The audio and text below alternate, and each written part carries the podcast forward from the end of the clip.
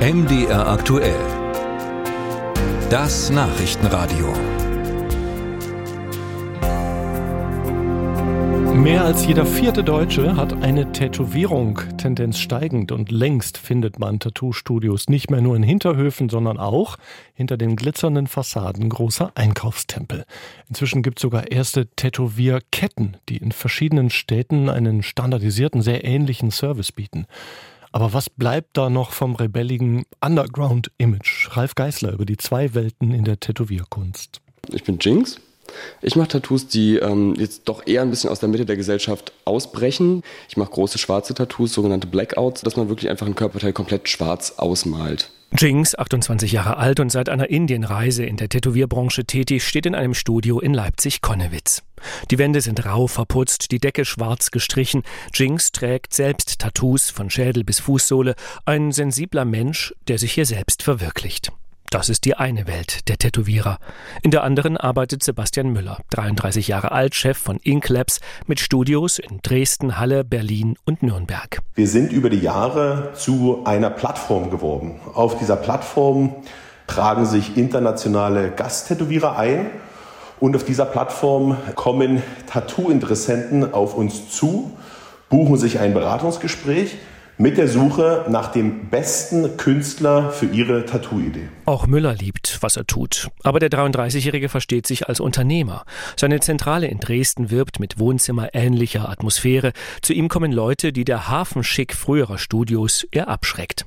Also ziemlich viele. Und es gibt immer mehr Tätowierketten mit zentralem Marketing. Die Branche hat sogar Interessenverbände.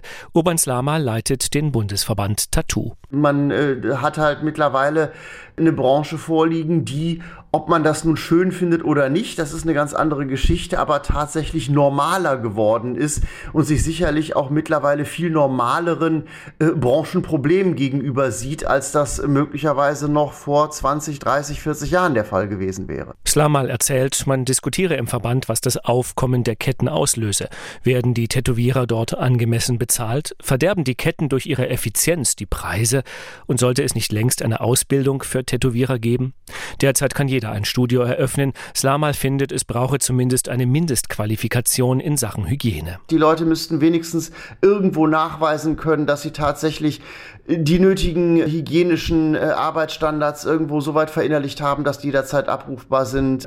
Dass man sagt, okay, ich weiß wenigstens, wie Erste Hilfe funktioniert. Wenn mir irgendwie ein Kunde vom Stuhl kippt, dann weiß ich, was ich zu tun habe. Inklebs-Chef Müller befürwortet das. Wer eine Dienstleistung anbiete, die dauerhaft auf der Haut bleibe, benötige Standards.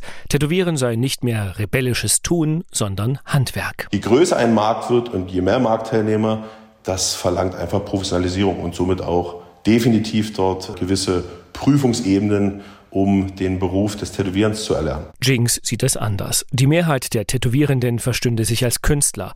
Anlaufstellen, in denen man sich in Hygienefragen bilden könne, seien wichtig, Prüfungen aber nicht erwünscht. Tattooing ist Straße und du gehst halt in einen Shop rein und du zeigst, was du kannst. Und egal, wo du herkommst und wer du bist, wenn du was kannst, darfst du bleiben, wenn nicht, gehst du.